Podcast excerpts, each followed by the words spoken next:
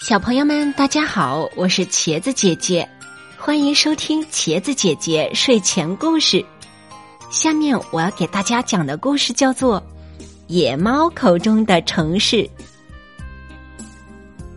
森林里住着许多的动物，它们都没有见过城市，很想知道城市是什么样的。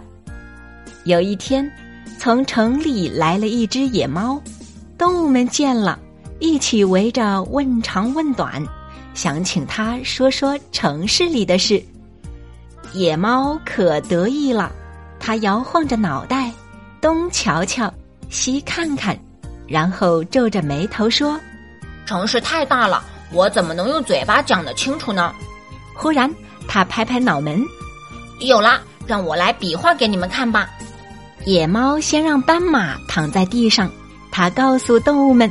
城市里有许多马路，人们过马路要踩着斑马线走。接着，他就带领所有的动物从斑马的身上走了过去。斑马躺在地上，觉得受不了，站起来踢踢脚，说：“看来城市是一个很疼的地方啊。”野猫又叫小鹿驮着它，站到花奶牛的身旁。它对动物们讲：“城市很大很大。”有一种地图，就像花奶牛身上的图案，这一块那一块，标示不同的地方。野猫边说边用手指在花奶牛身上画来画去。花奶牛忍不住呵呵的笑起来，躲开它，说：“看来城市是一个很痒的地方啊。”野猫想了一想，又拍拍脑门说：“对了。”城市还有一个很特别的地方，城市里的爸爸都喜欢坐在抽水马桶上看报纸呢。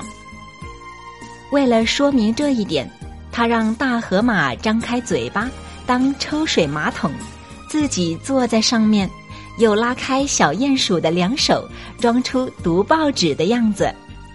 森林里的动物们看得目瞪口呆，谁也说不出话来。正在这时。大河马闻到了一点不好闻的味儿，他打了个喷嚏，把野马给扔出去了。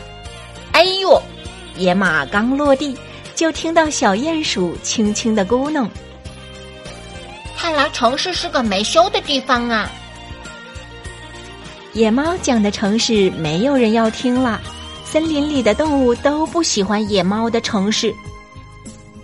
有一天。